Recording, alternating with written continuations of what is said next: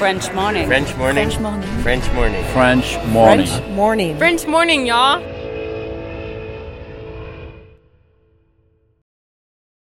Cet épisode a reçu le soutien de la CFE. La CFE, vous connaissez? C'est la Caisse des Français de l'étranger et il s'agit d'une caisse de sécurité sociale créée en 78 pour les Français résidant hors de France. Maladie, maternité, accident du travail ou encore retraite. La CFE permet aux Français de l'étranger de continuer de bénéficier de la même protection sociale qu'en France, à l'étranger. Pour en profiter, il vous suffit d'adhérer à la CFE, peu importe votre situation, peu importe le pays dans lequel vous vivez ou dans lequel vous vous rendez, et bien entendu, peu importe la pathologie ou les circonstances, catastrophes naturelles, faits de guerre, etc. Grâce à la CFE, vous pouvez vous détendre. La Caisse des Français de l'étranger assure la continuité avec le système français de sécurité sociale lors de votre départ de France, mais aussi lors de votre retour d'expatriation, ou encore grâce à la prise en charge des frais de santé pendant vos prochaines vacances en France. Pour en savoir plus, direction cfe.fr. Et c'est vrai que j'ai, moi, je, je voulais pas faire partie de ce mouvement qui met juste une photo noire et qui dit euh, je suis contre le racisme, c'est ridicule. En fait, ça m'a fait prendre conscience très fortement que ce que je reproche aux hommes aujourd'hui, de ne pas voir ce que c'est d'être la condition d'être une femme dans le monde aujourd'hui, qui est, quand même une condition compliquée et qu'on essaye de démanteler et qu'on essaye de faire en sorte que le patriarcat tombe, eh ben, j'ai eu l'impression de prendre une claque parce que je me suis dit, en fait, je fais exactement la même chose avec le racisme. Je suis pas allée plus loin dans ce que ça, ça veut dire de, de ne pas être blanc dans ce monde.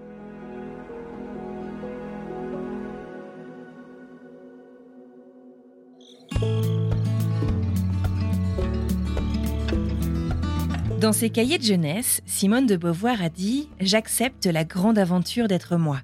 Alors qu'elle a 17 ans, Clémentine Sarlat ne le sait pas encore, mais elle embarque dans l'aventure de sa vie et part un an vivre dans une famille américaine à Minneapolis, aux États-Unis. Un nouveau système scolaire, une nouvelle manière de vivre, des traditions nouvelles au quotidien. Malgré son jeune âge, Clémentine vit tout à 300%. Dans l'épisode que vous vous apprêtez à écouter, vous verrez que, outre une année pleine de découvertes en tout genre et d'aventures culturelles, Clémentine nous raconte comment cette année a profondément changé sa vie, près de 20 ans plus tard, en passant par son métier de journaliste sportive et de podcasteuse pour la matrescence, un podcast d'ailleurs dont le nom lui vient directement de sa sœur américaine. Et oui, sa sœur, car plus d'une décennie plus tard, sa famille d'accueil, la famille américaine qui a accueilli la Clémentine âgée de 17 ans, fait toujours partie de son quotidien. Je suis Anne-Fleur Andrely, vous écoutez French Expat, un podcast de French Morning.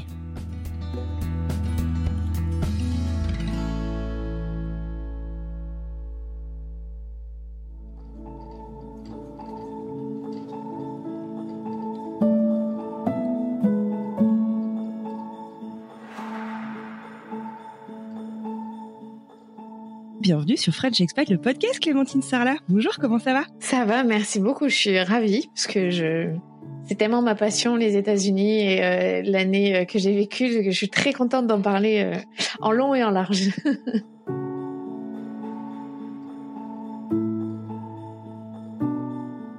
Pour ceux qui ne te connaissent pas, est-ce que tu pourrais, euh, s'il te plaît, te représenter, peut-être me dire, je sais pas, quel âge tu as, dans quel coin de France tu vis, et ce que tu fais dans la vie? Ok.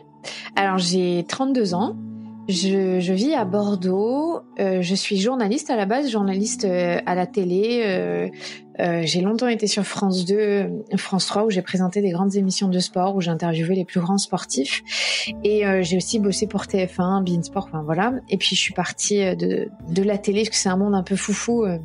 Si tu, si tu as des questions là-dessus, tu pourras me parler parce que j'ai dénoncé le sexisme, j'ai un peu le lancé le MeToo dans mon industrie, euh, voilà, il y a quelques mois euh, par rapport au sexisme. Et, euh, et ensuite, bah, j'ai changé de vie et je suis euh, devenue podcasteuse euh, maintenant quasiment à temps plein. Et je suis aussi maman d'une d'une petite fille et je suis enceinte de mon deuxième enfant. D'accord, donc un quotidien plutôt chargé. Ouais, mais j'ai toujours eu.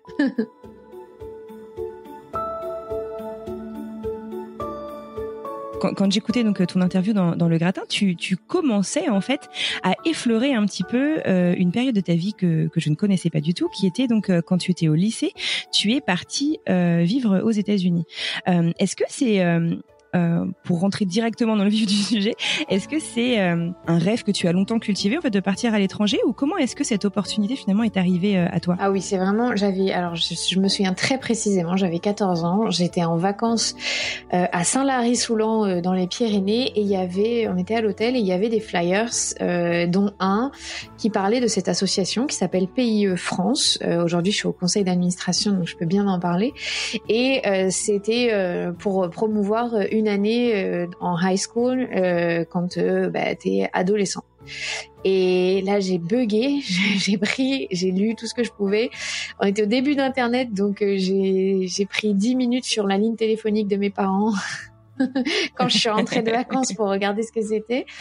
Et, et j'ai saoulé mes parents de mes 14 ans à mes, à mes 16 ans, euh, quasi tous les jours pour leur demander de m'envoyer. Ça coûte cher, euh, donc c'était un investissement, donc euh, parce que c'est une année qui correspond, on va dire, à une année d'école de commerce et euh, financièrement. Et donc, euh, bah, mes parents, ils pouvaient pas m'envoyer tout de suite, donc ils ont ils ont cherché financièrement des moyens. Et puis l'année de ma terminale, ils m'ont dit, écoute, euh, c'est bon, tu tu peux y aller. Donc j'ai j'ai rempli mon dossier et je, je suis partie vivre un an aux États-Unis. Donc quand tu t'inscris, c'est des voilà, je suis exchange student, tu tu choisis une zone. Donc comme tout bon euh, français qui regarde les ah séries américaines, j'ai choisi la Californie. et euh, évidemment comme tous les étudiants étrangers qui arrivent ne vont pas du tout en Californie, j'ai atterri dans le Minnesota à Minneapolis. Je n'avais jamais entendu parler euh, du Minnesota et de Minneapolis. On est faut se dire on est en 2006, il n'y a pas les réseaux sociaux internet comme aujourd'hui donc j'y suis allée sur Wikipédia, j'ai tapé Minneapolis et la première chose que j'ai vue, c'est il fait moins 40 l'hiver. Là, j'ai regardé mon père, j'ai dit... Oui, c'est ça, c'est des hivers assez violents. Assez violents, Et euh, moi, j'habite à Bordeaux, j'ai dit, comment ça, moins 40 C'était moins 40 quoi? Degrés? Ok euh, donc c'était ouais c'était un sacré choc. Je, suis partie avec des affaires de ski quand même, alors que euh, bah ouais. oui c'était obligé. Et ça a été Enfin voilà, c'est j'ai concrétisé ce rêve. On va en parler, mais c'était c'était merveilleux. C'était, ça a changé ma vie. Ah, c'est génial. Bah, écoute, j'ai vraiment hâte de, de, creuser tout ça. Mais alors, du coup, c'était un rêve des États-Unis ou c'était un rêve de peut-être partir un peu à l'aventure toute seule, euh, sans les parents, euh, euh, quand tu étais au lycée? C'était, quoi, en fait, l'origine, tu penses, de, de cette envie? Euh, Les deux. Je suis très, très indépendante. J'ai toujours été comme ça. J'ai toujours voulu tout faire toute seule. Mes parents m'ont beaucoup poussée, élevée dans ce sens-là. Et euh, c'est vrai que juste de me dire, j'avais passé un an toute seule, enfin toute seule, pas du tout, parce que je vivais dans une famille américaine, hein, c'est le principe quand mmh, on est euh, au lycée là-bas. Euh, mais loin de tout ce que je connaissais, ce, ce vide, ce, cette aventure, euh, moi j'aurais pu y aller là, deux ans avant. Si Est-ce qu'on peut partir à 14 ans Donc c'est pour ça que j'ai tanné mes parents de mes 14 ans à mes, à mes 17 ans, mais j'ai pu le faire que la dernière année. Et, euh, et après, je rêvais des États-Unis. Alors là, complètement, j'étais dans une dans un fantasme américain euh, très loin de ce qui est la réalité des US en vrai. Mais j'étais tellement on communique un peu à la télé quoi. Oui voilà, j'étais tellement imprégnée culturellement parce que j'avais vu dans les séries, euh, voilà, je regardais One Tree Hill euh, tout le temps. Enfin, j'avais les Beverly Hills, tu vois ça, les, Brenda et Brandon, ils viennent de Minneapolis. Une vision, une vision tout à fait, tout à fait réelle des États-Unis. Voilà, que j'ai un peu vécu quand même. Je te raconterai, mais mais quand même rien à voir. Le, le choc culturel, il était quand même là et je m'y attendais pas. Mais, mais c'était les deux. J'ai ce truc d'aventure vraiment ancré en moi, je sais pas pourquoi. T'as beaucoup euh, voyagé étant, étant enfant? J'ai beaucoup voyagé étant enfant, oui, en, en colonie de vacances notamment. J'avais été aux États-Unis en colo, j'avais été, euh, ah, j'ai été un peu partout dans le monde euh, en, en, road trip, tu vois. Donc, donc oui, oui, c'était, ça, c'était normal pour moi.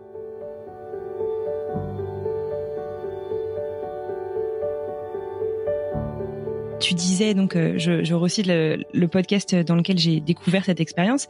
Euh, tu disais à, Pauline en fait que tu avais toujours rêvé aussi d'être journaliste sportive. Est-ce que du coup tu penses que ça ça va avec? Puisque finalement en tant que journaliste tu dois suivre aussi finalement ces championnats tout autour du monde et cette euh, grande soif de découverte ou, ou peut-être que ça n'a rien à voir et que j'y connais rien? euh, alors dans le journalisme sportif français on suit très peu les championnats américains. Enfin euh, c'est très spécifique à la NBA on fait pas trop de NFL on va dire que la NBA c'est le premier sport qu'on regarde, euh, mais c'est vraiment confidentiel. Non, je, je, en revanche, euh, je suis très sportive et la, la culture du sport aux US, elle m'a beaucoup marqué, mm. et notamment à travers euh, l'éducation et au lycée. J'ai découvert qu'on on pouvait aimer le sport et ne pas être traité de débile en fait, comme ça peut être le cas malheureusement en France. moi, j'ai toujours aimé le sport et là-bas, c'était voilà, j'ai joué au hockey sur glace quand quand on a été en quand on était en quart de finale ou je sais plus, tout le lycée n'avait pas cours. Enfin, on arrêtait la journée et on allait tous soutenir les équipes. Enfin, c'était la folie. Donc, euh, enfin, c'est une autre dimension et, et le respect qu'ils ont pour le sport. De toute façon, on le ressent aujourd'hui et on s'en on s'en rend compte en France et on dénonce ça que le sport est très mal vu alors que c'est la base de tellement de choses de sport. Et ça m'avait beaucoup marqué à 17 ans et je pense que je l'ai gardé en moi quand même. Pour finir justement dans cet aspect de, préparation avant de partir, je voulais savoir justement comment est-ce que tu prépares ton arrivée? Enfin, tu vas partir un an, tu pars, euh, je sais pas si c'est l'autre bout du monde, mais c'est quand même sacrément loin. Euh, tu es aussi avant les réseaux sociaux. Euh, donc tu peux pas aller sur Instagram pour voir euh, Minneapolis, ça ressemble à quoi? Comment est-ce que comment ça va se passer? Et puis euh, est-ce qu'au lycée finalement ton anglais était déjà suffisamment bon pour pouvoir aller suivre des cours? Tu peux me parler un peu de ta préparation justement avant de partir, à part le manteau de ski? Alors oui, tu as raison, il n'y a pas du tout les réseaux sociaux, mais donc l'association euh, PIE France euh, est très bien faite parce qu'il y a un gros maillage euh, sur l'Hexagone. Donc on rencontre d'abord des représentants qui nous auditionnent parce qu'en en fait ils veulent vérifier que ce projet c'est bien l'enfant l'adolescent qui le porte et pas les parents, parce qu'on sait que c'est voué à l'échec si c'est les parents qui forcent. C'est ah tellement une aventure intense et difficile. Donc, on, fait des rendez-vous pour bien vérifier la motivation. Donc, euh, autant dire, j'étais au taquet du taquet. Je pense qu'au bout d'une minute, ils avaient dû comprendre que c'est bon, c'était c'était moi qui voulais. euh, donc, après, on prépare un, tout un dossier en anglais pour se présenter, parce que ce dossier-là va être envoyé aux États-Unis sur leur euh, leur plateforme américaine qui s'appelle ASSE et c'est eux qui vont euh, sélectionner nos dossiers pour les présenter aux familles qui veulent accueillir. Donc euh, déjà tu, tu travailles bien ton dossier pour expliquer tout ça. Et ensuite, il y a un, truc génial, c'est que euh, sur le week-end de Pentecôte, on se retrouve tous à Paris. Euh, et donc, les, on est 100 et quelques à partir, on va dire qu'on doit être au moins 60 jeunes à partir aux US et les autres vont partir, il y en a au Japon, en Australie, euh, en, je sais pas, en, Afrique du Sud, euh, en Nouvelle-Zélande, donc un peu dans, tout le monde entier, mais on est principalement en part aux US. Et d'ailleurs, je, je, suis toujours en contact avec des gens avec qui je suis partie dans ma promo euh, en 2017. Ah, et, et d'ailleurs, maintenant sur mon podcast, il y a plein de gens qui m'écrivent pour me dire ah mais moi je suis la promo 2008, euh, moi je suis la promo 2005, euh, c'est trop drôle. Ah, Genre j'ai rencontré des doulas qui ont fait ça, enfin incroyable le, réseau.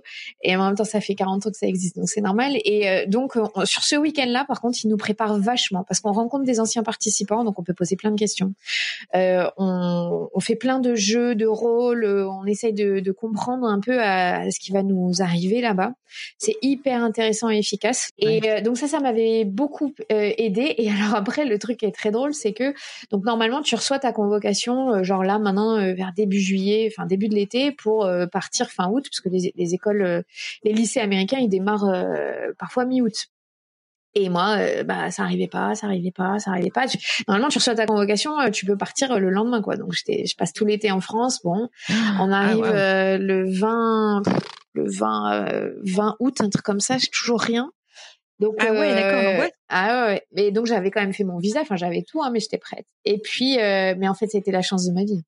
Et en fait, euh, je reçois le 23 août euh, le message de PIE qui me dit c'est bon, on a trouvé, tu pars à Minneapolis. Et là, bon, je, je, je sais même pas, franchement, je m'en foutais d'où je partais. Je savais que je partais, mais je, on était le 23, je suis arrivée le 26 aux US, hein, donc j'ai fait ma valise le ah jour oui. même. Et c'est pour ça, il y avait, donc il y avait Wikipédia quand même à l'époque. Donc j'ai, on a été avec mon père regarder Minneapolis. Ok, bon, euh, oh, mais, mais j'avais, je savais pas ce que j'allais faire. Je m'en foutais en fait. C'était, tellement pas ça l'important. Ouais. C'était juste que je parte, quoi. Parce que j'ai eu peur de pas partir, hein, parce qu'il y a une date limite après à laquelle on part pas, et c'est comme ça. Donc. Et en fait, la chance que j'ai eue incroyable, c'est que euh, à l'inverse de tous les, les, jeunes qui sont sélectionnés normalement, donc c'est la famille qui te choisit et ensuite tu vas au lycée euh, qui est euh, sectorisé pour la famille. Et là, moi, c'est mhm. l'inverse. C'est un lycée américain qui m'a choisi, qui s'appelle Blake ah High School et qui est une, un lycée privé qui coûte 35 000 dollars l'année, je précise, euh, parce que je, j'ai eu le droit à une bourse. Ils offrent deux bourses par an à deux étudiants étrangers qui sélectionnent, et donc il y avait moi et une Jordanienne. Et, ah, euh, et ils m'ont offert euh, quasiment 40 000 dollars de, de bourse puisque il y avait plein d'autres choses offertes après. Et là, j'ai débarqué dans un monde inconnu. Hein. Si tu veux euh, payer 35 000 dollars l'année au lycée, ce n'est pas du tout partie de mon, quotidien. Pour le coup, les lycées privés, c'est peut-être plus ce qu'on voit à la télé aussi. Ah, bah alors par euh, contre, j'ai vécu exactement l'expérience euh, très riche de l'Amérique. Mais j'ai découvert un monde incroyable. Enfin, où voilà, les, les, les, ados, ils arrivaient en, en Porsche, en je sais pas, en Hummer, ah enfin, voilà. Mais donc, ah du coup, je débarque là-bas, je ne comprends rien. En fait, ce que je n'ai pas compris, c'est que euh, je suis temporairement dans une famille d'accueil parce que le lycée me veut, mais ne m'a pas trouvé encore de famille. Ah ouais, d'accord. Donc je, ça, je, ça, je ne l'ai pas compris. Je suis partie là-bas. Moi, je croyais que j'allais dans la famille qui m'accueillait. Tu t'installes quoi Et euh, en fait, euh, pas du tout. Et c'est ma prof de français, donc Sylvana, qui est française, qui est au lycée. Et j'ai une chance encore une fois incroyable, c'est que euh, euh, ça sera la seule personne avec qui je parlerai français de tout le de tout mon séjour, euh, mais qui va me tout m'expliquer en fait, qui va me faire comprendre que j'ai pas ma famille encore. Il faut que je trouve une famille. Et que euh, donc voilà. Donc euh, heureusement parce que tu me demandais mon niveau d'anglais, j'avais 16 mmh de moyenne en France, je croyais mais euh, avec beaucoup de d'arrogance que j'étais très forte en anglais. Pas du tout. je comprenais rien à ce qui se passait. Putain, c'était horrible. Mais franchement, ça m'a pris trois mois. Mais bon, alors bon, les trois premières semaines, je, il fallait que j'encaisse le fait que j'étais dans un lycée aussi riche. Donc, ils me mettaient un peu la pression parce qu'ils voulaient absolument que je vienne pas en vacances. En fait, ils me payaient tout ça. C'était pour que je fasse. Euh... Enfin, c'est l'élite. Hein. Moi, mes toutes mes copines, elles sont allées à Stanford, à Harvard. C'est voilà, c'est vraiment l'élite américaine. Il fait partie des dix lycées les les, les plus euh, performants aux US. Ouais. ouais. D'accord il y a, y a, vraiment la, la parce que Minneapolis finalement euh, est une ville très riche et où il y a beaucoup de sièges, sociaux américains donc tu vois il y a il y a euh, toutes beaucoup dans la biotech alors voilà il y a, y a, General Mills il y a il y a euh, enfin il y a énormément euh, American Express il y a, y a énormément de compagnies qui ont leur siège là-bas donc mm-hmm. des gens très importants qui y sont et je rappelle au passage que Minneapolis c'est la ville de Prince, hein, des ce que j'allais dire. Bah voilà quelques gens quand même connus. Et bon, en ce moment, c'est malheureusement pas du tout euh, une ville qui est connue pour quelque chose de positif et ça me fend le cœur. Euh, mais bref, euh, du coup, euh, sur euh, sur quand je suis arrivée au lycée, c'était j'ai eu beaucoup de pression. C'était très dur parce que je me suis dit, ok. Donc là, euh, faut, faut pas que je me ramasse. il faut absolument que je montre que je suis pas en vacances, ce qui n'était pas mon but, hein, mais mais j'avais pas compris qu'il y aurait autant d'attentes autour de moi et que ah c'était quel genre d'attente alors pour euh, bah tu vois quand ils te donnent 35 000 dollars de bourse ils attendent à ce que tu tu, tu sois euh, enfin moi je suis une très bonne élève donc c'était pas un problème mais euh, mmh ils savaient pas trop euh, voilà. Et j'ai découvert un système américain tellement génial autant euh, l'ambiance au lycée était compliquée parce que euh, tu donnes il y a des élèves qui sont millionnaires à 16 ans c'est insupportable. Donc il y avait vraiment des élèves insupportables et particulier bah, où je me suis dit mais l'argent c'est n'importe quoi en fait. Ça m'a vraiment remis en place par rapport à l'argent et ce que ça peut faire de très mauvais sur les, les ados. Mmh et à côté de ça c'est une éducation incroyable mais incroyable c'est, c'est tout est dans le positivisme, tout est dans le OK, t'as pas réussi, c'est pas grave, on réserve une heure sur le bloc d'après et euh, avec le prof, tu refais le test que t'as raté et on, on fait en sorte que tu comprennes. Non, mais c'était des trucs, euh, t'avais des heures de, de ouais. on appelle ça les tutorials où tu, pouvais, tu, ne pouvais pas échouer en fait. Et, et ouais. t'étais jamais considéré comme bête parce que tu savais pas. C'est fou. Et, et, ce que j'ai découvert, c'est que donc tu vois en France là, et je pense que tous les expats peuvent se rendre compte de ça, mais en France le lycée, ou en tout cas l'éducation en général, c'est le prof parle, il récite une leçon, tu recopies, t'apprends par cœur et tu te poses pas de questions. Ce qui est un vrai problème d'ailleurs dans la réflexion mmh. que peuvent avoir euh, que peut avoir la jeunesse, mais Là, c'est tout l'inverse. Par exemple, on faisait un cours d'histoire sur euh, la Révolution française. Ben, il y avait euh, ceux qui avaient, euh, là, il y avait les rois de France d'un côté et il y avait ceux qui voulaient abolir la monarchie. Et donc, chacun en cours, on débattait pour avancer nos arguments mais c'était incroyable. Moi, je disais, mais jamais de ma vie. C'est hyper participatif, en fait. Ça t'aide un peu à développer ton esprit critique aussi. Incroyable. J'ai été obligée de, enfin, je pourrais, j'ai tellement de trucs à raconter sur cette année. Sur le, le lycée était incroyable. non, mais le lycée était incroyable. Malheureusement, c'était pas toujours des élèves euh, qui mesuraient la chance qu'ils avaient et qui, qui avaient conscience de ça. Après, c'est de l'adolescence, c'est particulier. Mais ça m'a beaucoup euh, perturbé quand même, cette relation qu'ils avaient à l'argent.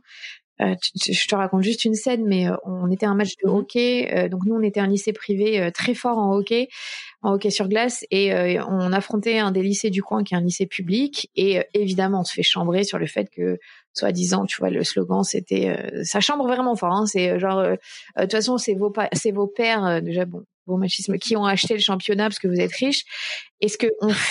mais bon ça c'est rien, c'était le lycée public qui provoquait nous je dis nous, mais moi j'ai évidemment pas fait ça. Est-ce qu'on fait les élèves de mon lycée? Ça me choquera à mhm. vie.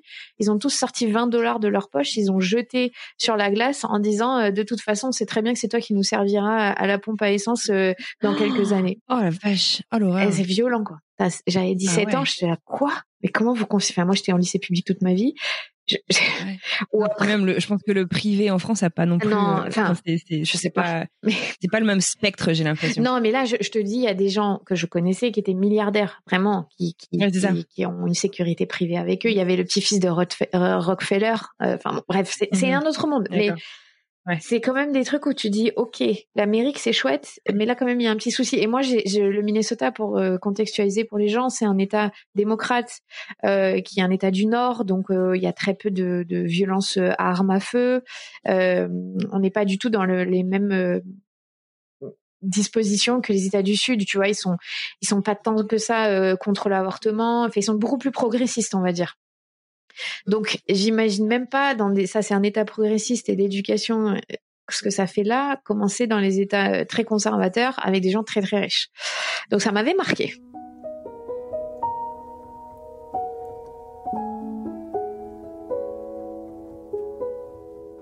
Du coup, ça me fait euh, penser, donc euh, tu t'en as touché, euh, t'as évoqué le sujet un peu du bout des lèvres. Euh, il y a quelques semaines, il y a plein de manifestations donc hyper importantes qui ont éclaté, qui ont pris leur origine en fait à Minneapolis, qui sont répandues à travers tout le pays, donc suite à des violences policières contre la population noire américaine. et je me demande du coup, bon alors du coup, je comprends bien que ton lycée et corrige-moi si je me trompe, mais du coup n'était pas très euh, diversifié. Non. euh, est-ce que tu as constaté, toi, une ville divisée ou est-ce que peut-être que tu étais trop jeune pour t'en rendre compte? Non, alors en revanche, tu vois, c'est, c'est très particulier, mais donc euh, la mort de George Floyd, c'était à Minneapolis, c'était violent pour moi et je pense que ça a participé à ma prise de conscience sur plein de choses. Mais euh, donc dans mon lycée, euh, il y avait une communauté noire euh, il y a comme évidemment ça n'a rien à voir avec la couleur de peau, mais il y a des, des, gens noirs qui sont très riches, donc ça changeait rien. Mais euh, en revanche, ce qui était, ce qui est assez incroyable, c'est que donc aux US, le premier euh, sénateur au Congrès qui est noir musulman, euh, Monsieur Ellison est le père d'un de mes amis de Minneapolis, puisque c'est un sénateur euh, de Minneapolis. Et euh, Jeremiah aujourd'hui est euh, conseiller municipal dans la ville de Minneapolis et, et vous pouvez taper son nom parce qu'il s'appelle Jeremiah Bay Ellison et il est très très impliqué dans les violences policières.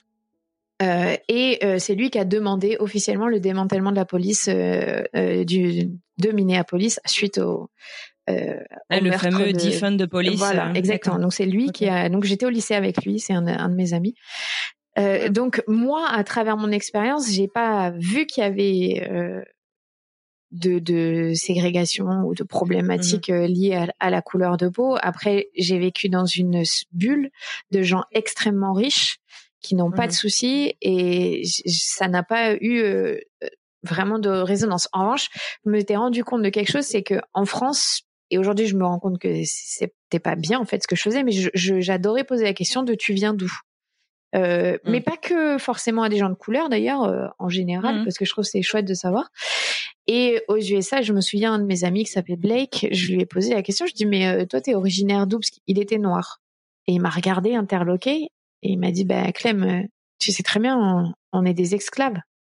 Ça m'avait euh, j'avais même pas cette la dimension américaine est très très particulière avec les noirs forcément à cause de l'esclavage qui c'est vrai n'est pas forcément euh, présente en France puisque c'est de la colonisation mais c'est c'est pas l'esclavage donc on n'a pas ce même rapport. Mmh, mmh. il y a quand même une différence culturelle entre les deux et ça m'avait mais marqué. J'avais tellement mal au cœur de me dire je suis je lui ai dit je suis désolée je suis dit non t'inquiète pas il y a pas de problème. Je j'avais pas percuté euh, donc, bien sûr, on se rend pas compte. Donc oui, il y a quand même il y a 15 ans, j'avais pris conscience de ce que ça voulait dire d'être noir aux États-Unis. Peu importe que tu sois riche mhm. ou pas riche, position sociale, d'où tu viens. Et d'ailleurs, euh, Michelle Obama, elle l'explique quand même très bien.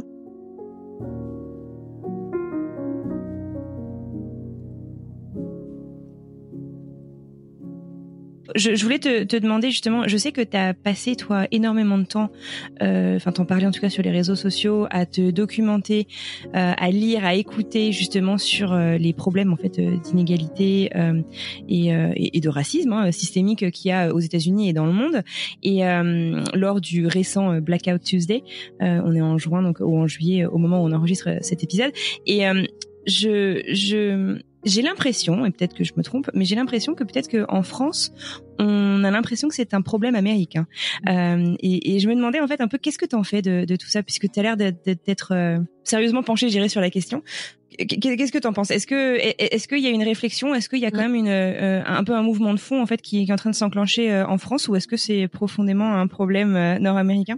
Je crois que ma, malheureusement ma vision elle était biaisée et et je m'en suis rendu compte, mais alors déjà, il y a plusieurs choses qui rentrent en compte. Moi, c'est Minneapolis, c'est ma ville. Franchement, ce qui s'est passé, voilà, ça a choqué le monde entier, mais bon, pour moi, ça avait une résonance très très particulière.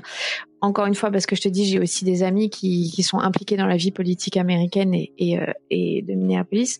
Et du coup, euh, je, je, sur mes profils, je suivais majoritairement des des comptes américains, donc j'avais toujours euh, vu qu'il y avait un vrai problème de racisme aux US. Euh, et peut-être j'ai fermé les yeux sur ce qui se passait en France, puisque aussi à travers les réseaux sociaux, c'est pas forcément ce que je suivais comme compte. Et euh, c'est tout ce tout ce qui s'est passé autour de la mort de George Floyd a déclenché énormément de prise de conscience chez mes amis à moi américains puisque c'est Minneapolis. Et donc, euh, on a commencé à beaucoup échanger. J'ai lu beaucoup de choses qui mettaient en avant sur les contre-sources, aller chercher des infos. Donc, j'ai tout de suite pris la dimension de, OK, euh, je suis blanche, je suis privilégiée, je vais m'informer parce que mhm. j'ai pas fait le taf.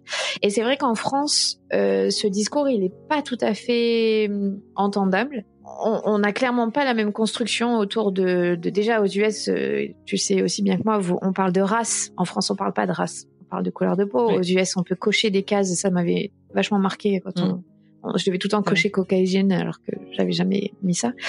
Euh, donc déjà, il y a une différence là-dessus, c'est que je pense que déjà il y a un, des mots autour de, de, des couleurs de peau, même si on parle de colorblind, euh, qui sont quand même plus présents aux États-Unis, c'est-à-dire qu'on parle plus facilement des hispaniques, des communautés, de euh, euh peu importe de, de, de, de l'Asie, puisqu'il c'est un pays d'immigration.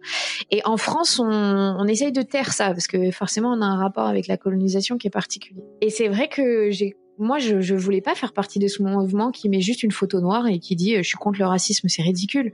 Euh, J'en parle plus jamais après. Ben voilà, et enfin, et puis c'est un manque de respect envers les gens qui en souffrent euh, tous les jours, tu vois. En fait, ça m'a fait prendre une euh, conscience très fortement que ce que je reproche aux hommes aujourd'hui, de ne pas voir ce que c'est la condition d'être une femme dans le monde aujourd'hui, qui est, qui est quand même une condition compliquée et qu'on essaye de démanteler et qu'on essaye de faire en sorte que le patriarcat euh, tombe. Et c'est des discussions profondes que j'ai avec mon conjoint et que parfois je m'agace parce que je vois qu'il comprend pas. Et eh ben, j'ai eu l'impression de prendre une claque parce que je me suis dit, en fait, je fais exactement la même chose avec le racisme. Mhm. Parce que mon mec, il me dit, mais je suis pas euh, sexiste. Je lui dis, oui, t'as raison. Mais tu prends pas conscience de ce que ça veut dire d'être une femme. Tu vas pas plus loin. Et moi, j'ai fait un peu la même chose. Je suis allée, je suis pas allée plus loin. Euh, dans, dans ce que ça, ça veut dire de, de ne pas être blanc dans ce monde. Et ça m'a fait beaucoup de peine aussi parce que mon entourage privé n'est pas blanc soit mes amis ont des enfants métissés, soit euh, mes amis euh, euh, ne sont pas blanches. Et, et c'est comme si je leur avais manqué de respect quelque part parce que parce que j'avais pas vu. Donc ça m'a fait une grosse remise en question que j'ai trouvé très forte et intéressante. Et c'est pas facile. Et les comptes américains, ils expliquent tellement bien euh, tout ce processus. Je trouve, enfin voilà, tu vois, avec mm-hmm. le livre Dear White People, mm-hmm. White Fragility et, tout ça. du coup, j'ai lu. Et, et c'est vrai qu'en France, tu as raison.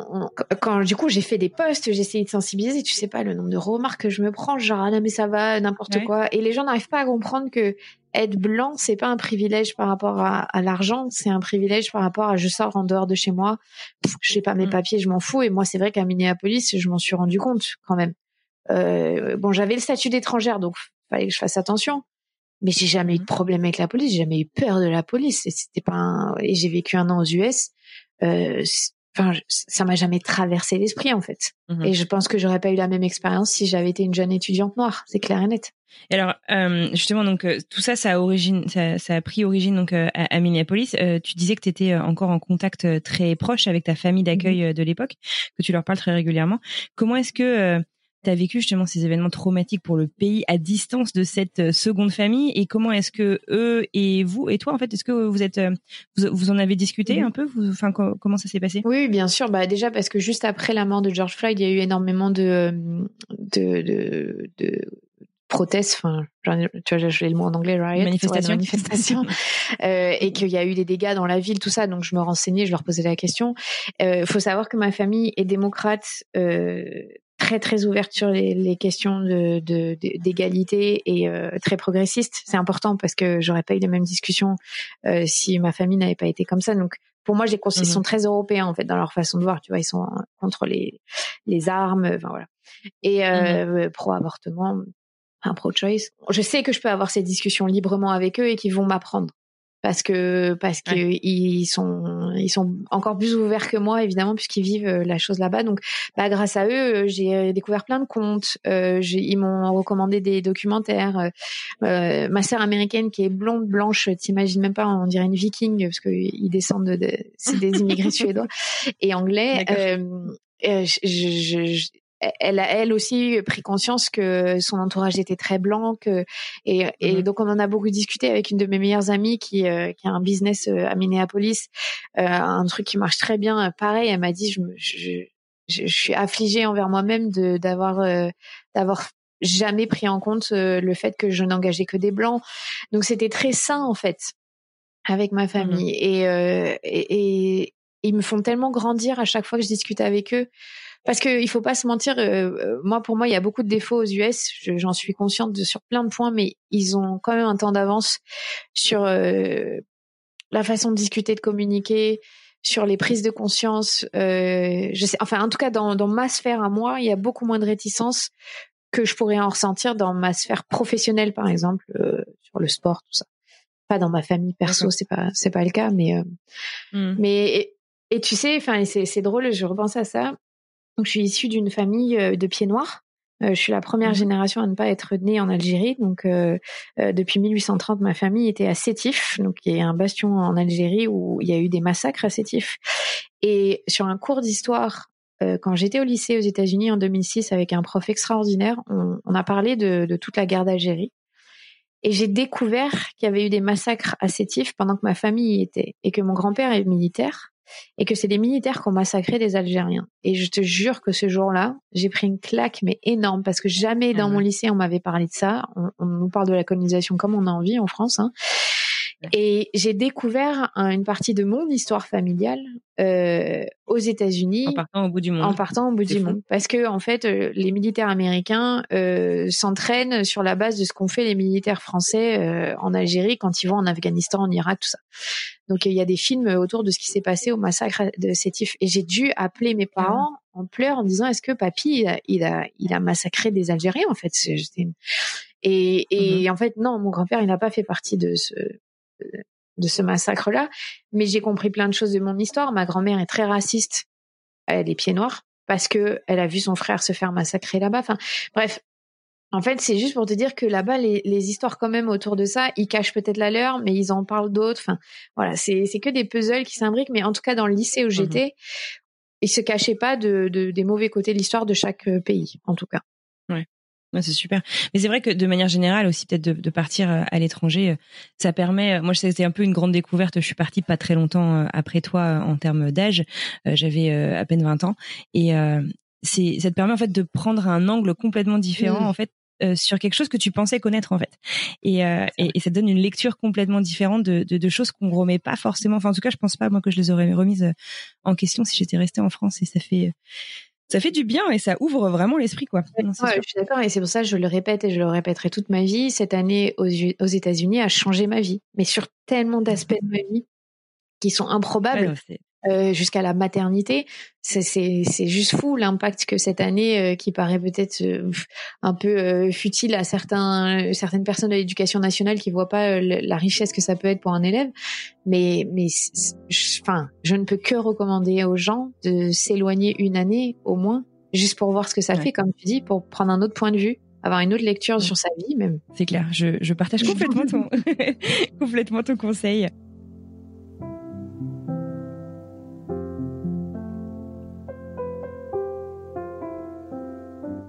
J'aimerais bien qu'on revienne un petit peu justement sur euh, sur ton année euh, à proprement parler. Tu me disais donc euh, que tu as eu quand même un, un, gros choc culturel aussi mm. en arrivant. Je serais intéressée en fait voilà que tu nous en parles un petit peu et puis peut-être que tu nous développes bah, les différences que tu as peut-être observées et puis peut-être aussi les enfin les bonnes surprises quoi. Tu as l'air d'en avoir mm. eu beaucoup. Ah, c'était bah c'est c'est dans les extrêmes. Tu connais les États-Unis quand même sur ce cliché qu'on a sur les extrêmes, c'est vrai. euh, ben, alors déjà le premier truc incroyable, donc c'est que je te disais, je, je trouvais, j'avais pas de famille, donc j'étais en famille temporaire, qui était une famille un peu particulière, et euh, je, je m'inscris au soccer pour les filles, parce que là-bas c'est le sport pour les nanas, et on, donc je, je commence à jouer, avec, je rencontre une, une une copine dans l'équipe qui a un an de moins que moi, Cody, et je lui explique que bah je suis en galère, j'ai pas de famille et tout. Elle me dit euh, ah mais viens chez moi, viens avec moi. Euh, mes parents, euh, je suis sûre que ils voudraient bien. Euh, mon beau-père, ses parents étaient divorcés. Mon beau-père Dave, euh, il parle trop bien français, euh, il adore la France, il est fan du Tour de France. Euh, je suis sûre que ça va lui dire. Et moi, je dis pas, ok, vas-y. je la connaissais quasi pas, hein, ça faisait une heure qu'on se parlait. Et, je me suis dit, on s'en fout, on y va. Et donc le lendemain, ben, j'atterris chez elle, dans sa famille, qui est une famille extraordinaire. Ah, et sauf que Cody, donc c'est ma sœur américaine, j'ai elle et deux frères américains plus grands. Donc j'étais un peu au milieu, quoi. Cody, elle a 20 ans moins que moi. Mhm. Cody, elle est très impulsive et elle, est, elle était un peu dans une phase de pour y gâter, c'est-à-dire je veux quelque chose, euh, je, je l'ai et après euh, ça me saoule. Sauf que bah moi je suis un être humain donc euh, c'était un peu compliqué. Puisqu'au bout de quelques semaines, ça l'a un peu saoulé en fait, parce qu'il fallait m'amener au lycée, fallait bah fallait m'intégrer dans la vie. la place quoi. Ouais voilà, fallait vivre avec moi. Euh, et j'en parle très librement parce que parce que c'est c'est un amour et que je lui parle tous les jours quasiment. Donc voilà, on était mhm. ados et qu'on a partagé des choses extraordinaires et que j'ai une petite sœur à moi euh, ici en France, mais elle est aussi ma sœur, tu vois. Mhm. Et euh, donc euh, bon, déjà, tu vois, dans la dans, dans, dans la, la culture, c'est-à-dire que ma mère est comme ça, elle, a, elle accueille ma mère à moi, elle, elle, est très accueillante envers les gens, mais mon père pas du tout, par exemple. Et aux US, quand même, ils ont cette culture de l'accueil qui est très forte. Euh, qui est quand même euh, tellement agréable. Et alors, on, appelle ça le Minnesota Nice parce que les, les, les, gens du Minnesota sont des gens très très accueillants, agréables, et c'est une réalité. Ils ont une chaleur qui est, qui est incroyable.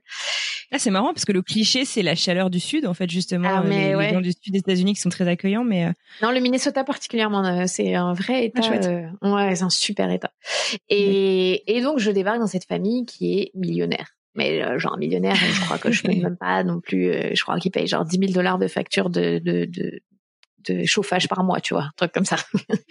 euh, donc c'est une maison euh, qui fait 1000 mètres carrés avec un jacuzzi qui déborde sur la piscine. on est au bord des lacs du Minnesota. Enfin bon, là je fais ok, bon ben mon année ça va être incroyable et ça va être trop facile. débarquer au club Med quoi. En fait. voilà, alors que non pas du tout. C'est c'est une c'est une façade puisque bah tu vois par exemple sur la culture c'est c'est encore tout très lié à l'argent quand même, hein, mais euh, mmh voilà, Cody, elle avait 16 ans, elle, elle avait sa propre euh, voiture euh, qui coûtait 30 000 dollars. Ses parents lui donnaient 300 balles de de de poche? D'argent de poche par semaine, par semaine, hein, et elle avait le droit d'utiliser la carte de crédit de ses parents à volonté. Enfin bon, on était dans un monde. Mes copines, elles allaient se faire euh, faire faire des UV tous les jours. Euh, moi, je vivais pas du tout, du tout comme ça. Quoi. J'avais jamais mangé chinois de ma vie ni japonais. Euh, Là-bas, on commandait tous les jours. Euh, enfin, voilà. Euh, c'était que des trucs très bizarre et, et subtil, mais que je me disais, mais ah ouais, ok, c'est fou leur vie. C'est vachement différent. Ouais, ouais, c'est clair. mais c'était pas ma vie d'ado à moi, tu vois. Et, bah euh, et, et, à côté de ça, euh, ben moi je sortais en, dans les bars, en boîte. Là-bas, t'as pas le droit. Euh, sur les, les fêtes américaines, ah non, mais je me suis retrouvée dans des situations, dans des soirées américaines, déjà je trouvais ridicule parce qu'ils se gavent, ils, boivent comme des malades puisqu'ils n'ont pas le droit, donc ils font n'importe quoi, ils savent pas boire. boire. Ah bah non, c'est ridicule, ils ont 16 ans, c'est envie. Enfin moi je l'ai regardé. Alors moi je déjà je bois pas trop de base, mais là je ne buvais pas parce que si je me faisais choper, je rentrais en France, donc oui parce que oui pour ceux qui savent pas c'est illégal en dessous de c'est à moins de 21 ans mm. et, alors euh, pour les étudiants étrangers il euh, y a pas de on rigole pas hein, c'est et donc je me suis et donc j'avais même pas le droit d'être à une soirée où il y avait de l'alcool même si j'en buvais pas et je me suis retrouvée à une soirée euh, ils sont fous ah, oui. que t'aies bu ou pas ouais. Et donc je me retrouvais à une soirée où le grand jeu c'est comme on vient tous en voiture et que c'est une personne par voiture, t'as vite 50 voitures qui sont dans le quartier. Donc les tu vois les voisins ils comprennent vite qu'il y a un, voilà. Donc le but déparpiller les voitures. Et là, euh, la nana qui avait organisé cette soirée, ses parents, ils étaient à l'étranger. Enfin bon, le cliché, elle, Enfin, je sais pas si vous avez vu des films américains où euh, c'est vraiment l'élite. Bah, c'était ça. Là. Donc la soirée est dans une baraque incroyable. Et, et là, on me dit, il y a les flics, dépêchez-vous, il y a les flics. Et je dis, oh je dis, ah non, j'ai pas bu, mais je peux pas me faire. Donc je me retrouve à me cacher dans les buissons, dans les jardins quand même. Euh, donc vraiment le, le, truc que tu vois dans les soirées où tout le monde court. Hein, euh, ça m'est arrivé. Et là, ah, euh, la grande solitude. Hein, donc tu restes dans les buissons cachés. Il y a les flics Jusqu'à ce qu'il n'y ait plus personne. Euh, qui mettent les lampes partout, qui essayent de te chercher. Je me suis pas fait choper, heureusement. Bah, je, je serais rentrée chez moi, je pense, sinon. mais alors, c'était vraiment un truc, je me suis dit, mais c'est pas possible, en fait. Et je crois que je venais d'avoir 18 ans, donc en plus, j'étais France, enfin, en France, j'étais majeure, enfin, c'était ridicule. Alors ça, tu vois, ce choc culturel de rapport à l'alcool et au fait qu'il y a des, il y avait des couvre-feux. Euh, dans le Minnesota, il y a un couvre-feu si t'es mineur euh, à minuit, tu dois être chez toi. Et je jamais. Ah oui, d'accord Je viens du pays des libertés, madame. exact. Ouais, ouais. Donc, euh, donc ça, tu vois, enfin, c'est des petits trucs culturels, mais qui quand même sont. Et puis après, cette culture très positive pour moi, qui m'a marqué la vie et qui va, qui a changé ma vie, c'est, c'est ce positivisme, mais, mais pas. Moi, j'ai pas trouvé à outrance dans ma sphère privée avec ma famille. C'était par exemple tous les soirs, on rentrait de, du lycée et euh, on s'asseyait pour dîner ensemble. Euh, donc déjà c'était cool, on dînait tous ensemble, tu vois. C'était ça changeait apparemment parce que tout le monde fait pas ça. Et on, on, devait, ouais voilà, on devait dire euh, ce qu'on avait aimé dans notre journée, ce qu'on n'avait pas aimé, et expliquer tout le monde, le père, mère, euh, voilà. Et, et je trouvais ça incroyable parce que ça engageait un, un discours mais génial. on pouvait parler de tout, il n'y avait pas de tabou. Alors, il y avait un peu de tabou autour de l'alcool pour une partie de ma famille parce qu'il y, y, avait des gens qui font partie des alcooliques anonymes, enfin qui étaient mmh. sobres et moi je comprenais pas du tout cette dimension. Ça n'existe pas dans ma famille. L'alcoolisme, j'y avais jamais été confrontée, donc bon, c'était voilà, c'était bizarre. Euh, mais euh, mais c'était vraiment et donc c'est une famille recomposée qui vit ensemble. Donc euh, ma, tu vois, euh, ma sœur américaine, je vivais avec sa mère. J'ai vécu cinq mois avec sa mère et après j'ai vécu cinq mois avec son père. Donc j'ai vécu avec tout le monde. Mmh dans la famille. Et c'est des gens, mais extra. Enfin, donc quand j'explique aux gens qui est ma famille, c'est compliqué parce qu'il y a beaucoup de monde, il y a beaucoup de ramifications. mais c'est ce qui a fait la richesse de mon expérience. Ah oui, c'est une vraie famille. Et euh, tu vois, mon, mon père américain, il est producteur de musique. Euh, il a vendu euh, le, le concept des CD de, de musique relaxante il y a genre il y a 25 ans à Target. Il est devenu millionnaire comme ça. Enfin, et, et, maintenant je saurais pas je ne saurais pas te dire de quoi, enfin, c'est quoi son, son taf. Mon beau-père américain, il est, euh, il est boulanger, mais genre boulanger, il, il a des boulangeries euh, incroyables dans le Minnesota, qui sont des boulangeries cachères. Et il adore la France parce qu'il va tout le temps en France tester des pains et tout. Enfin, c'était, c'était fou. C'était génial. Puis c'est, euh... c'est dingue que tu parles d'eux. Voilà, c'est c'est mon père américain, mon beau-père américain, mon frère ah américain. Enfin, c'est c'est véritablement ta famille, quoi. C'est pas la famille dans laquelle je suis partie pendant un an, c'est ma famille américaine. Et franchement, pour euh, euh, euh, j'ai encore une de mes meilleures copines aujourd'hui, Lucie, qui vit à Bordeaux maintenant, qui était la même année que moi, elle, dans le sud des États-Unis. On a ce même rapport à nos familles. C'est des gens avec qui on a partagé notre vie, adolescente en plus, donc c'est une période particulière, qui se sont occupés de nous comme de leurs enfants, qui nous ont construit, qui nous ont construit, moi, qui m'ont construit, qui m'ont ouvert. Et je pense qu'ils se rendront jamais compte l'impact qu'ils ont eu sur moi et qui ils peuvent être pour moi. Enfin, je, moi, j'y retourne tous les ans aux États-Unis. Et, là, ça fait deux ans. Je devais y aller. Bah, je devais y aller là. Tu vois, je devrais y être. Euh, parce que c'est 40 ans de ma sœur américaine, mais euh, enfin, de ma belle-sœur américaine, c'est la femme de mon frère. Et, mhm. et ben, à cause du Covid, je peux pas, mais ça fait trop long là. Tu vois, deux ans pour moi, c'est beaucoup trop long. Ah ouais, c'est dingue. Ah ouais, c'est vraiment, euh, je vais, je rentre voir ma famille, quoi. D'accord. Ah oui. Mais c'est c'est chouette. Faudrait que j'avoue que c'est, je, je soupçonnais pas du tout ça des des, des échanges, des échanges ouais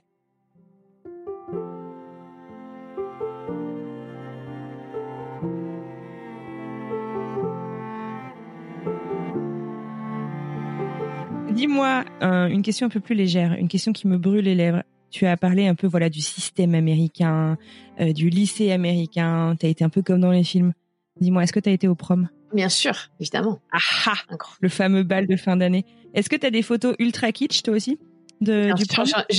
tu pourras aller voir, j'en ai posté sur, mes, sur mon compte. Ah, euh, mais attends, le pire, c'est qu'il y a le prom, mais moi je savais pas, il y a plein d'autres balles en fait. Il y a le ah bal, euh, bah, le homecoming ball, donc c'est le bal de la rentrée. Euh, donc ça, euh, c'est quoi ce truc? Ah ouais, on élit un, une reine et un roi. Ok, très bien.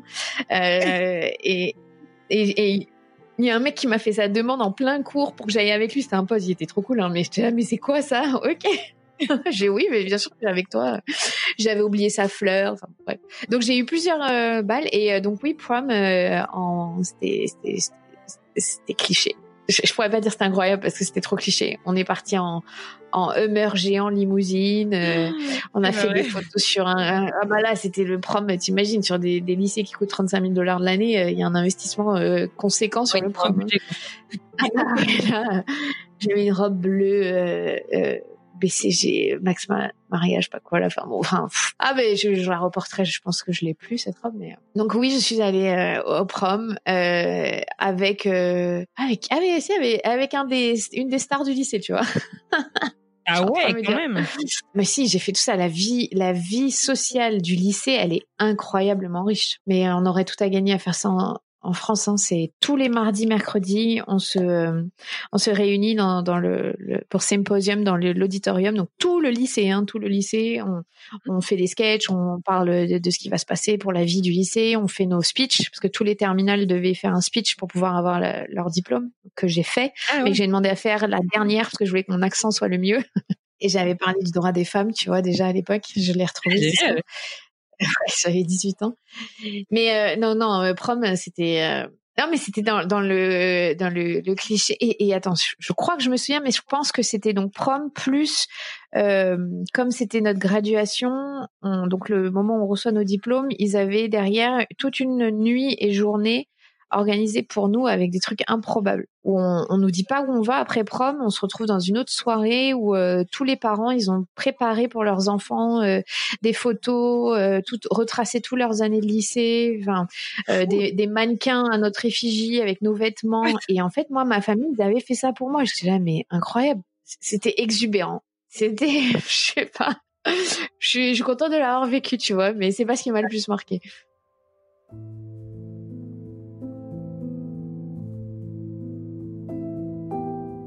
Bon, et alors, comment est-ce qu'on se fait euh, des amis là-bas? On dit souvent que c'est compliqué de connecter de manière un peu profonde avec les Américains. T'as l'air d'avoir quand même noué des amitiés hyper euh, fortes, puisque 15 euh, ans plus tard, tu es toujours en contact avec eux. Alors, j'ai compris avec ta famille, mais sinon avec avec les autres élèves en fait du lycée.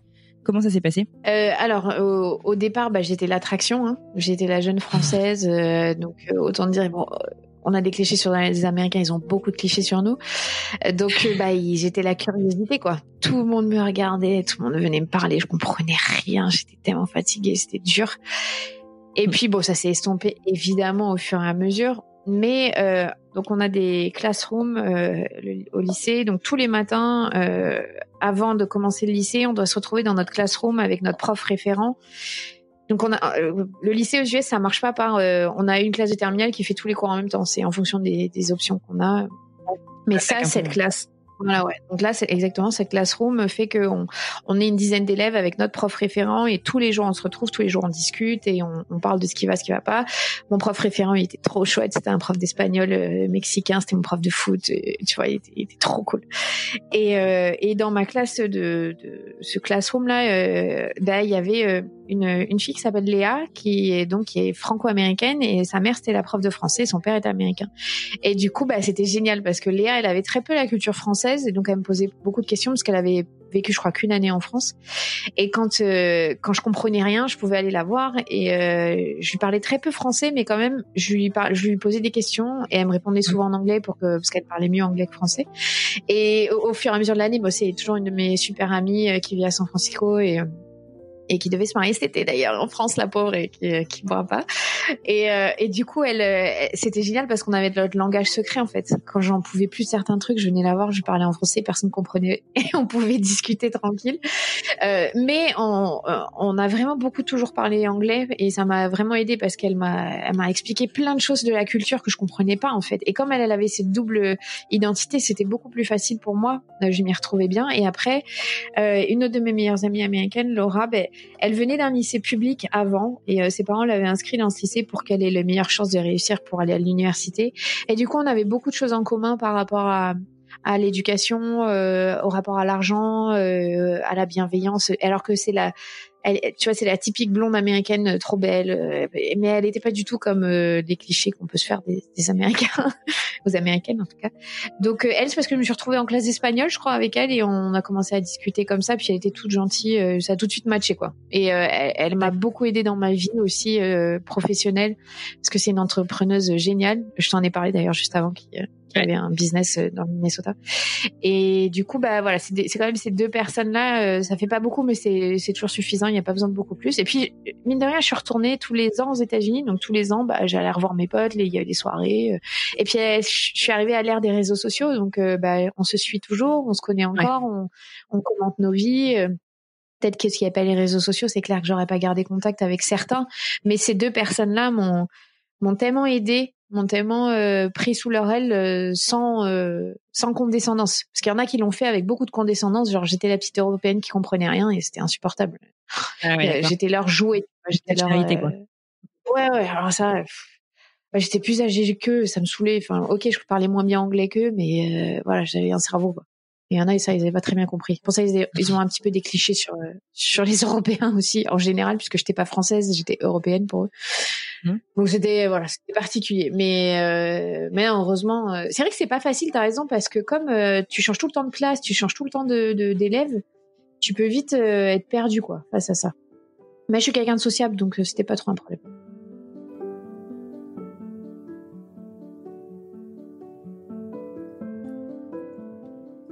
Minneapolis, tu le disais, tu connaissais pas la ville avant euh, d'arriver. Euh, Minneapolis, c'est pas non plus euh, la ville forcément la plus sexy. Ça souffre un peu de ne pas justement être la ville la plus sexy des États-Unis, comme d'autres villes. Buffalo, moi, où j'ai vécu, où je suis arrivée au début de mes années aux États-Unis. Qu'est-ce qu'on ne sait pas à propos de cette ville ou de la région du Minnesota? Comment est-ce que tu ferais envie euh, à des gens qui ne connaissent pas cette région d'aller la découvrir. C'est dangereux ce que tu fais, hein, parce que je peux parler une heure de, du Minnesota, tellement c'est incroyable.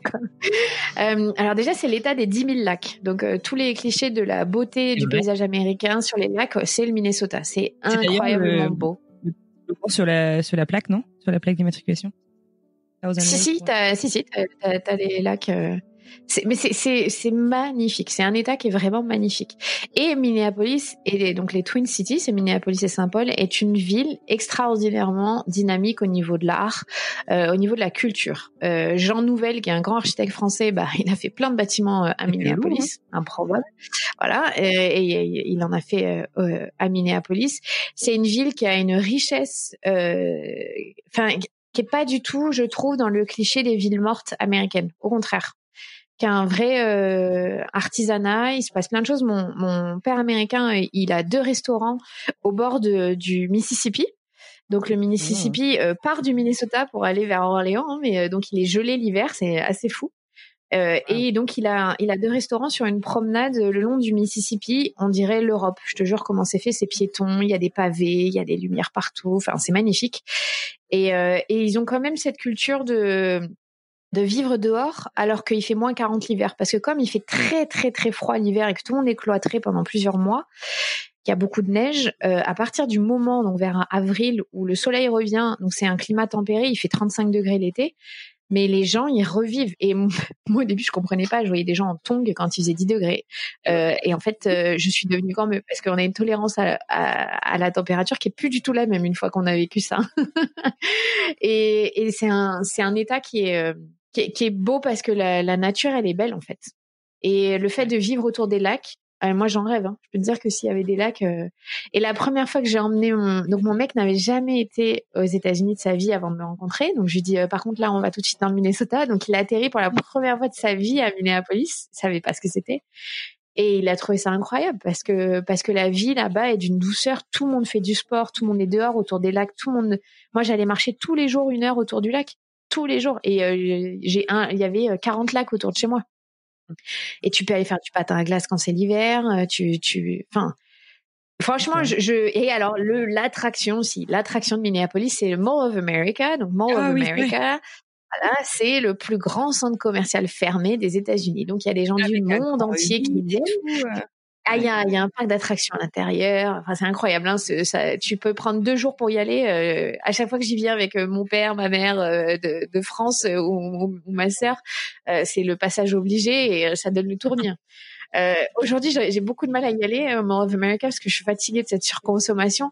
Mais c'est une des attractions touristiques du Minnesota, donc il y a beaucoup de gens qui viennent là-bas parce qu'il n'y a pas de taxes dans le Minnesota sur les vêtements. Ah, donc les gens viennent faire du shopping, d'accord. voilà, on vient faire du shopping.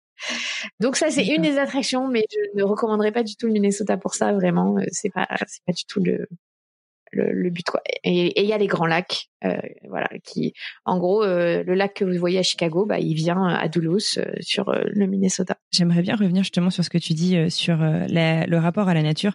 Je trouve que, enfin, je sais pas si toi c'était pareil, mais moi, avant de venir aux États-Unis, j'étais très excitée à l'idée de découvrir les États-Unis. Mais tu sais, on a quand même ce cliché de bon la surconsommation, les grands pollueurs, et tu t'attends pas du tout, enfin moi en tout cas je m'attendais pas du tout à ces six grands espaces hors euh, parcs nationaux en fait. Euh, à quel point en fait euh, c'est vert les États-Unis. Ça peut paraître euh, complètement débile ce que je dis, mais je trouve que tu as accès quand même à la nature, que ce soit les lacs, les forêts. Moi, je suis du côté de Boston, ça pullule aussi par ici. Et je sais pas si toi, tu aussi avais cette idée un peu un peu préconçue avant d'y arriver, ou, ou finalement tu pas du tout surprise euh, Je, je, l'ai peut-être eu, peut-être euh, un petit peu, mais je me rendais pas compte, par exemple, un État qui a 10 000 lacs, ce que ça veut dire, parce que c'est beaucoup de forêts, tout ça. Donc ça, c'est vrai que mmh. ça m'a émerveillée. Et je sais très bien que dans ma vie, quand je me sens pas bien, j'ai envie d'aller dans le Minnesota, j'ai envie d'aller à Minneapolis parce que il y a cette nature qui, qui fait du bien parce que tous les jours, même, même quand il fait moins 20 degrés, bah, je vais marcher une heure autour du lac bien habillé parce que c'est du froid sec. C'est pas du tout le même froid qu'à Paris, par exemple, qui peut pas, on peut pas gérer moins 20, mais là-bas on peut. Et, et ça, ça me manque beaucoup dans ma vie de tous les jours ici, même si j'habite à Bordeaux, qui a la forêt des Landes, tout ça. Mais là-bas, c'est vraiment, à, tu sors de chez toi, euh, tu fais, euh, bon, le problème, tu prends des fois un peu trop la voiture, mais tu peux le faire à vélo l'été sans problème bah t'as un lac euh, juste à côté et tu peux aller marcher, tu peux aller respirer. Euh. Mais c'est tellement beau. Franchement, c'est des paysages qu'on ben, qu'on voit dans les films, mais quand on les voit en vrai, moi je trouve, t'as raison, ça c'est juste euh, waouh. J'adore arriver à Minneapolis en avion et voir en vue aérienne tous les lacs. Je, je, je trouve ça trop beau quoi. Et la skyline de Minneapolis, je la trouve trop belle. Bon après je suis pas du tout objective, hein, je sais, mais tous les gens que j'ai amenés dans le Minnesota, euh, qui ne seraient jamais allés dans le Minnesota évidemment, si c'était pas pour moi, euh, ont adoré. Mais euh, et aussi ont adoré parce qu'on vit la vie américaine quand on y va. Tu vois, on vit avec des Américains. Je pense que ça joue beaucoup que quand tu fais le tourisme. Mais bon, quand tu vas à Minneapolis, t'es un peu obligé parce que c'est pas. Euh, bah, c'est pas San Francisco. Bah oui, c'est pas New York, c'est pas. Voilà, y a, à toi et tu es obligé de t'immerger dans la culture locale peut-être un peu plus rapidement.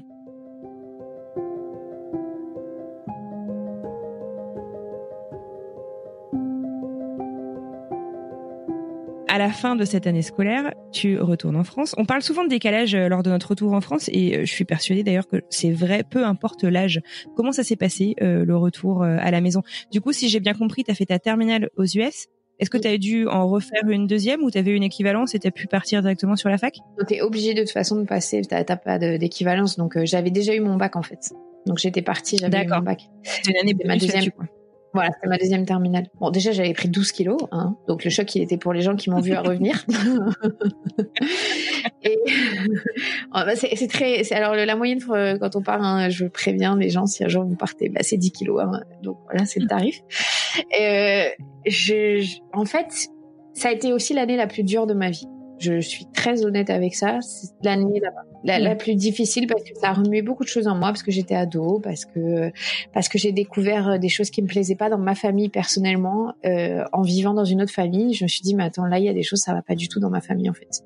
Euh, je vois comment eux ils font aux US, euh, notamment un peu avec mon père parfois. Euh, c'était très compliqué quoi. Donc ça ça m'a fait grandir d'un coup forcément. Ce rapport, tu vois, avec l'argent euh, m'étouffait au bout d'un moment aux États-Unis dans le lycée parce que c'était ça tournait tout le temps autour de ça. Euh, et puis, euh, je pense que je, ça me manquait de pas pouvoir aller dans les bars, de pas sortir, même si tu vois, je te le dis, je, je bois pas beaucoup, c'est pas du tout mon truc, mais c'était quand même la vie sociale, euh, elle était un peu différente euh, là-bas. Donc j'avais besoin de rentrer en France. J'avais vraiment besoin, ça commençait à m'étouffer d'être aux États-Unis. J'ai eu besoin de quelques temps avant de digérer tout ça. j'avais besoin de retrouver mon, mes, mes repères et de, de plus être dépendante de tout le monde parce que là-bas j'avais pas le droit de conduire Euh, donc ça, ça faisait quand même beaucoup de choses euh, qui me, me gênaient au final. Donc c'était un choc dans le sens où euh, je, j'avais besoin de ce retour. J'aurais pas pu enchaîner sur une année en collège, tu vois, enfin à l'université. Il m'a fallu, on va dire, deux ans, parce que, enfin, j'y suis retournée je suis retournée trois, euh, un mois après, hein, parce que y avait le mariage de mon frère américain. Je suis tout de suite retournée, mais il m'a fallu deux ans où je suis retournée avec mon père, ma sœur, euh, pour me dire, euh, ok, là, je, ça me manque beaucoup. Euh, merde, je vais jamais revivre là. Comment je vais faire? On va dire que le choc pour moi, il est venu plus tard finalement parce qu'aujourd'hui c'est un vrai manque. Aujourd'hui, vrai, enfin, je, je, je, le dis à mon mec très souvent que j'aimerais qu'on revive une année là-bas avec euh, nos, nos, enfants et tout. On n'est pas trop prêt encore à ça et je pense qu'il n'est pas prêt à l'hiver. mais moi, je serais prête. Et le choc, il a été dans le bon sens. que je te dis, au final, il a, il a changé ma vie, mais il a fallu que je le digère. Il a fallu que je digère cette année qui n'avait pas été si. Elle était extraordinaire et difficile. Tu vois, je suis allée voir une psy aux États-Unis parce que je ah, pas bien. là-bas.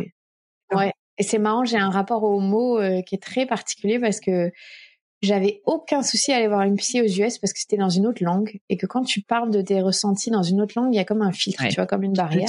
Ah ouais. Et comme j'ai été, euh, j'ai fait plusieurs séances de psy plus tard, là récemment après avoir eu ma fille, et je disais à ma psy que quand je suis en colère, quand je suis pas bien dans ma tête, tout me vient en anglais. Je, je, ah, je n'arrive c'est comme elle m'a dit c'est comme si vous aviez créé une langue enfin c'est ce rapport avec euh, ce truc un peu doudou euh, de, de l'anglais où c'est votre euh, bouée de sauvetage quoi quand ça va pas vous, vous verbalisez tout en anglais. Je lui disais c'est fou dans ma tête si je suis énervée contre mon mec ou je suis pas bien je, je verbalise en anglais dans ma tête. C'est très bizarre. Dingue d'accord. Et elle m'a expliqué que c'était assez classique enfin qu'il y avait pas mal de gens qui faisaient comme ça. Donc oui c'était c'était une année qui m'a qui m'a remise en question et qui continue hein, 15 ans après. Euh, on n'a pas du tout parlé de cet aspect-là, mais sur la maternité, ça a été ça a changé ma vie sur ce qui m'est arrivé aujourd'hui. Et si j'ai créé un podcast, c'est grâce à, qui s'appelle La Matrescence, c'est grâce à Nan, donc c'est la, la, femme de mon frère américain qui est, mhm. que je connais depuis 15 ans et qui, qui quand j'ai eu ma fille, c'est elle qui m'a tout expliqué de A à Z pourquoi j'étais en détresse dans mon postpartum et, et ouais. je lui ai envoyé des mails tous les jours et elle me répondait tous les jours et, et c'est elle qui m'a fait découvrir le mot la matrescence et euh, c'est elle, elle a accouché deux fois à la maison et moi je vais accoucher à la maison maintenant parce que j'ai j'étais prêt. Enfin, ça fait déjà une heure qu'on parle, mais ce qui est incroyable, c'est que ma vie, elle est tellement liée à cette femme. Euh, j'ai été là quand euh, elle a eu sa demande en mariage. J'étais là quand elle a trouvé sa robe de mariée. J'étais là à son mariage. J'étais là quand elle a accouché de son premier fils, alors que j'étais pas censée être là. Je, je, suis arrivée un mois en avance. Elle a accouché euh, deux jours après mon arrivée. Enfin, j'ai été là quand son deuxième fils il est né. Mais c'est juste fou. Et, euh, et c'est comme si la distance n'avait rien changé en fait. rien, on vit à 8000 km d'écart et euh, je, on, ça, on se parle très souvent. Et cette femme, donc elle s'appelle Nan, elle, a changé ma vie vraiment. Alors que c'est même, tu vois, c'est encore un maillon externe de ma famille américaine puisque c'est la femme mmh. de mon frère américain. Ouais. elle, est, elle est prof de yoga, c'est elle qui m'a introduit au yoga il y a 15 ans. Enfin bon, bref. Ah, et aujourd'hui, je suis prof de yoga pré et post-natal. Donc c'est pour ça que j'essaie d'expliquer aux gens que les US a changé ma vie, mais dans, dans tellement d'aspects improbables de ma vie est-ce qu'il y a 15 ans, j'aurais pu savoir que grâce à elle, je voilà, j'accoucherai à la maison là dans quelques mois? Enfin bon, bref, c'est c'est fou. Et, et, ça, et, je pense que les gens, c'est pour ça que quand je parle de ma famille, c'est ma famille et le lien que j'ai avec eux, il est, il est surpuissant. Mm. C'est, c'est impressionnant. Écoute, ça fait, ça fait rêver tout ça. Dis, euh, ça t'a quand même aussi beaucoup ouvert euh, l'esprit euh, au voyage. J'ai vu que tu étais reparti en fait euh, en Erasmus quelques années après. Mm-hmm. Ouais, euh, alors là, par contre, tu vois, je suis allée voir, euh, j'étais en, licence et j'ai dit à la prof qui gérait les Erasmus, euh, par contre, j'ai passé une année à moins 40, vous me trouvez une année au soleil. Hein, je ne refais pas une année dans l'hiver. Donc, je suis allée en Erasmus en Espagne à Cadiz, qui est la pointe sud de l'Espagne, en Andalousie. Tu peux pas faire plus chaud. Ah donc, autant en février aux États-Unis, il fait moins 40, autant à Cadiz, je me baignais dans l'océan, tu vois. Donc, donc oui, je, je c'était ancré en moi que j'allais pas rester là, quoi. Il fallait que je revive mmh. une expérience à l'étranger. Je trouve ça. Et moi, je suis frustrée parce que c'était il y a dix ans, tu vois, cette expérience d'Erasmus, et je ne suis pas retournée vivre à l'étranger depuis dix ans, à part sur des trois quatre mois, et, et ça me manque énormément. Mais euh, je suis pas. Euh, je suis en couple avec un homme qui n'a pas du tout la même expérience que moi, donc qui est pas tout à fait aussi chaud que moi pour faire ça. J'ai jamais vécu à l'étranger? Euh, Non, ben non, non. Il était rugbyman professionnel, tu vois. C'était. il vivait en France. Ouais, ouais, ouais. Bon, il a dû voyager par contre. Mais pas beaucoup, non. C'est pas, c'est pas dans son ADN. Non, non, c'est un, sujet euh, délicat entre lui et moi. Non, non, ça va. Mais je ne m'aventure pas sur cette non, non, non. Mais je le traîne pas. Mais c'est vrai que ça m'a donné un, le goût du voyage incroyable. Enfin, après, j'ai fait tellement de choses. Je suis allée trois semaines en forêt amazonienne en, en hamac. Enfin, voilà, c'était. J'ai vécu euh, trois mois en Afrique du Sud. J'ai vécu trois mois au Brésil. Mais j'ai pas refait une année et ça. J'espère offrir ça à mes enfants. Donc, euh, dans dix ans, je fais le pari que je vais réussir à convaincre mon mec, mais on n'y est pas encore. Ah bah écoute, tu reviendras nous en parler. Avec plaisir. tu avais un conseil à te donner, à donner à la Clémentine euh, de 17-18 ans, ce serait quoi? Profite plus du moment présent. J'ai passé un peu trop de temps, euh, c'était juste l'émergence des skyblogs, euh, donc il y avait un tout petit, c'était des mini réseaux sociaux.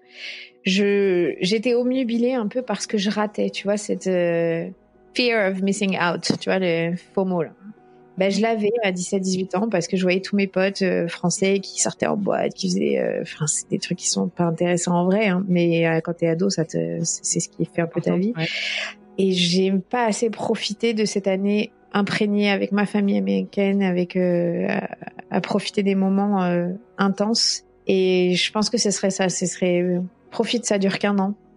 c'est dur sur le moment, mais tu tu regretteras jamais d'avoir euh, vécu cette expérience. Mais bon, je te dis ça là, c'est facile, euh, j'ai 32 ans, et je crois qu'à 17 ans, on n'a pas la même façon de voir la vie.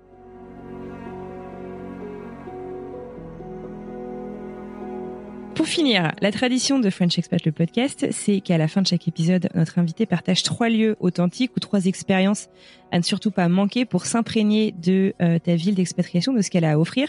Qu'est-ce que ce seraient ces trois lieux pour toi à Minneapolis ou dans le Minnesota Le premier, il faut aller sur un lac. Donc, vous avez plusieurs lacs, le lac Calhoun ou le lac Harriet. Euh, allez vous balader autour, c'est à vélo, à pied, peu importe, c'est génial.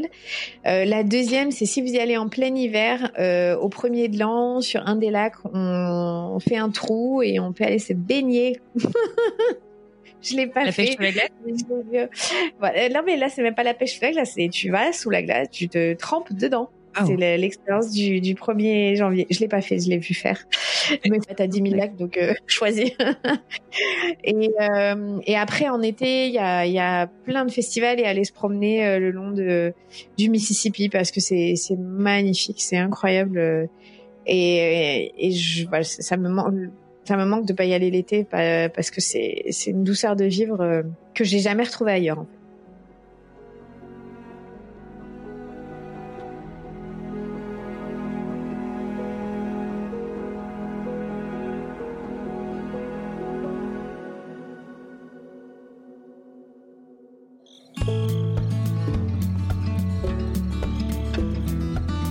Et voilà, c'est tout pour aujourd'hui. Je vous remercie très sincèrement d'avoir écouté cet épisode jusqu'au bout ou de l'avoir réécouté si vous aviez euh, déjà découvert une partie de l'histoire de Clémentine il y a quelques années dans le podcast. Et j'adresse bien entendu un grand merci à Clémentine Sarla pour ce chouette moment dont je garde de très bons souvenirs. Si vous avez passé un aussi bon moment que moi, n'hésitez pas à le faire savoir. Parlez-en autour de vous sur les réseaux sociaux, dans la vraie vie, ou rendez-vous sur vos plateformes d'écoute, Apple Podcast ou Spotify en tête, puisque vous pouvez y mettre quelques petites étoiles et même laisser un petit mot. Ça compte énormément. Tradition oblige, je vous propose de découvrir quelques extraits pour savoir de quoi nous parlerons la semaine prochaine.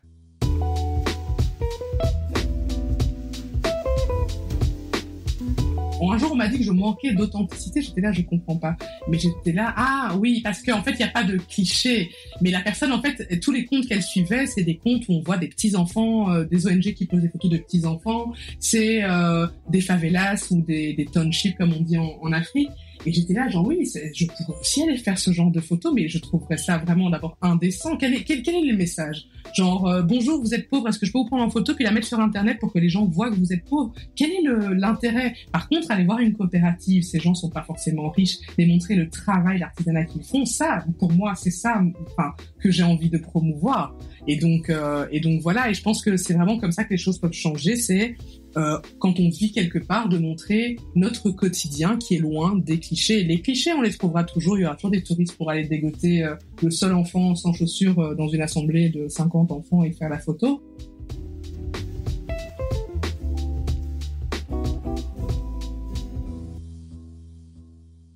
Il ne me reste plus qu'à vous souhaiter une merveilleuse fin de journée J'espère que votre été se passe au mieux et je vous dis à mardi pour une nouvelle histoire.